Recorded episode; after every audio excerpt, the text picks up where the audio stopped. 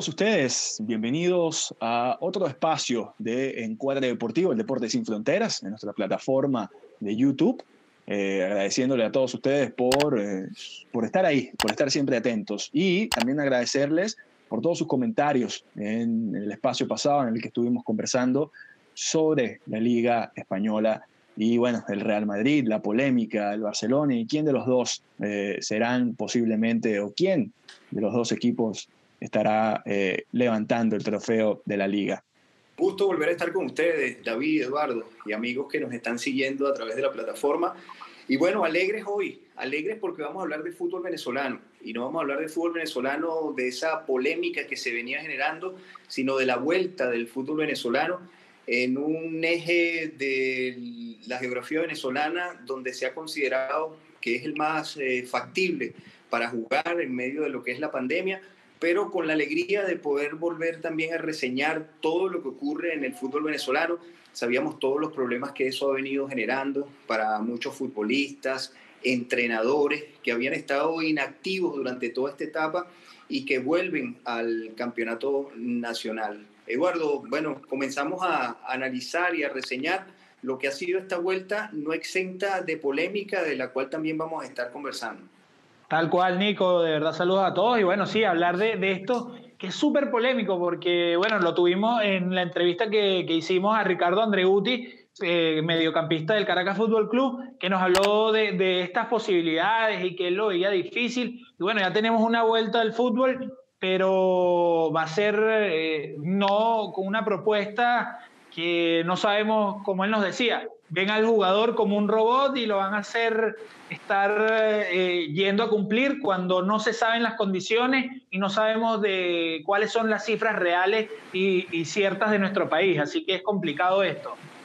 Sí, sí es complicado. Y te escuchamos, David. Y complicado, bueno, como bien recogíamos de esa entrevista con, con, con Andreuti, eh, y que bueno, al final parece que la, la decisión eh, que se tomó fue la, la, la, propuesta ¿no? que puso sobre la mesa a la Liga Footbet. Eh, para todos los que se están ahí conectando, hay que recordar que mm, la Federación Venezolana suspende la liga.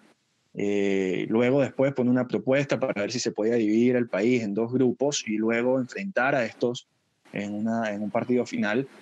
La Federación de Fútbol manifestó que no fue notificada y manifestó su, su, su molestia y su rechazo por lo que, bueno, hubo como eh, varias decisiones ahí y, y, comentarios cruzados, no se discutía, no se, no, no, no se, no se sentaban a, a dialogar y a, y a, poner sobre la mesa lo que estaba pasando, y fue ganando fuerza esta propuesta de la Liga Fútbol hasta que, bueno, eh, las autoridades venezolanas y la comisión presidencial encargada del retorno a la, a la normalidad, sabemos, bueno, todas las la parafernalia que se le ponen a estas cosas, eh, y, y le, le, vio con buenos ojos eh, que se devolviera la actividad, que se retornara la actividad con la propuesta realizada por la Footbet.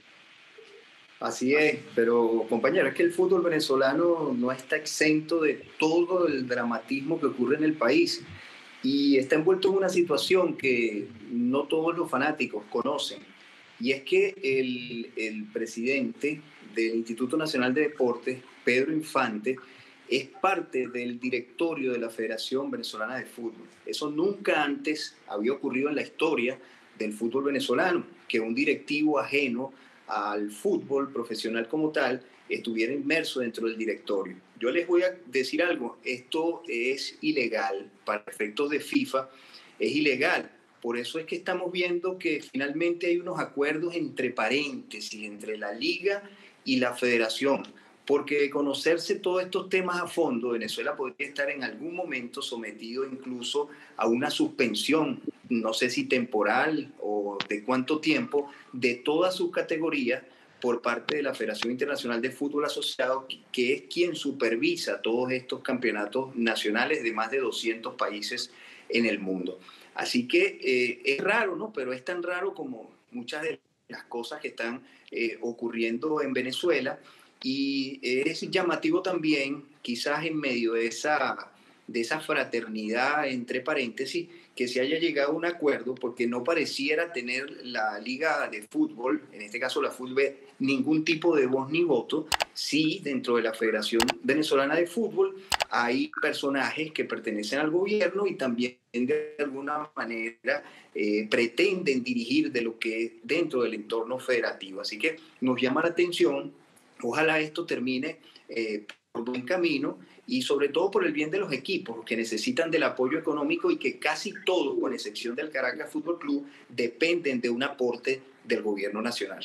Sí, Nico, lastimoso esto que nos dices porque, bueno, decir que algo en Venezuela no, no esté inmerso en una posible corrupción eh, es muy poco viable.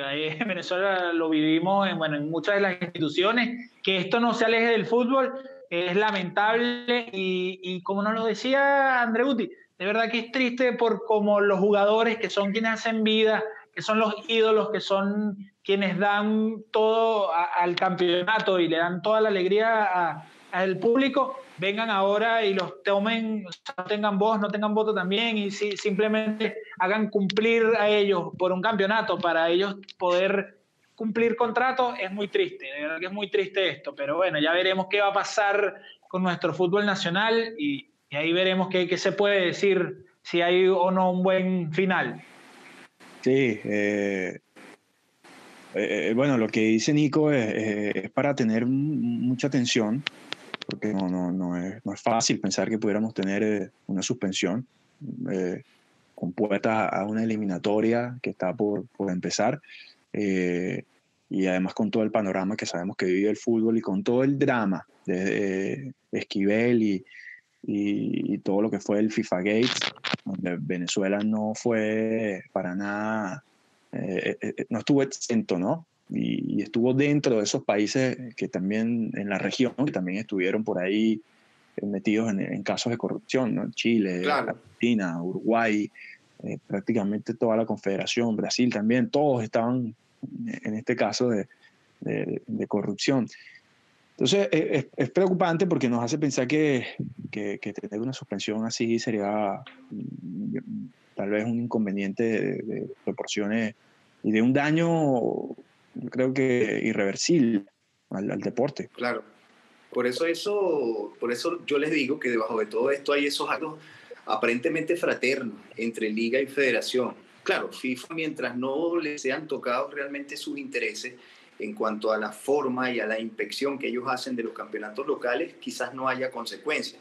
Pero va a tener que existir eh, siempre un clima, el mejor de los climas, entre liga y, y, fútbol, y fútbol para que no haya este tipo eh, de inconvenientes. Ya en el 2004 se vivió una situación bien complicada cuando eh, una, una plancha que pretendía ir a comandar la Federación Venezolana de Fútbol eh, fue hasta el Tribunal Supremo de Justicia y eh, terminó en todo aquello, Rafael Esquivel frente de la federación, no fue suspendido, pero FIFA sí habló de que si no se manejaba esto en términos de fútbol solamente, si no se iba a la justicia ordinaria, íbamos a ser inmediatamente suspendidos. En ese momento la, la carta la emitió en aquel entonces Joseph Blatter, presidente de la FIFA, quien por cierto después visitara Venezuela con motivo del, del centro de alto rendimiento en la ciudad de Margarita. Así que, bueno, nosotros por el bien del fútbol y del fútbol venezolano esperemos que esto siga Nico, eh, pero, teniendo un bajo perfil, ¿no? Nico, tú que, que, que toda tu experiencia que tienes en el, en el, en el fútbol y en el periodismo deportivo eh, en Venezuela, eh, porque claro, la Liga Fútbol también está compuesta, en teoría, ¿no? de, lo que son todos los clubes. Cierto. Y, es, de hecho, ese fue el requisito que le pide la federación a, la, la fútbol. Le dice, bueno, pero que todos los clubes estén eh, de acuerdo con, con, la decisión. Lo cual hace suponer que es así. Entonces, ahora no hay ningún club que levante la mano y diga, oye, no me parece. O sea, eh, están todos callados, no, no, no, no, entiendo, o sea, no entiendo cómo, porque no, no son 10 que Bueno, por, eso, por eso te digo, porque es una decisión, es una decisión tomada eh, al final sin voz ni voto. ¿Por qué? Porque están de alguna manera atenazados por lo que significa el aporte gubernamental y porque ahora ocurre una situación que nunca en la historia, como te lo comento, ha ocurrido. Dentro del directorio de la federación está el presidente, detrás de él hay unos 10 directivos.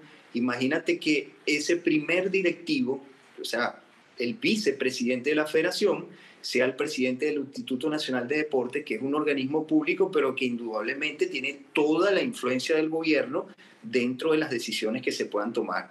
Pero ¿por qué no levantan la voz? Porque la mayor parte de los equipos en Venezuela, por no decir todos, con excepción del Caracas, dependen eh, de publicidad, de aporte de los organismos, de utilización de los estadios, y eso de alguna manera yo creo que lleva a entenderse, entre comillas, para evitar situaciones como las que yo estoy planteando, que, espero que no suceda, por supuesto.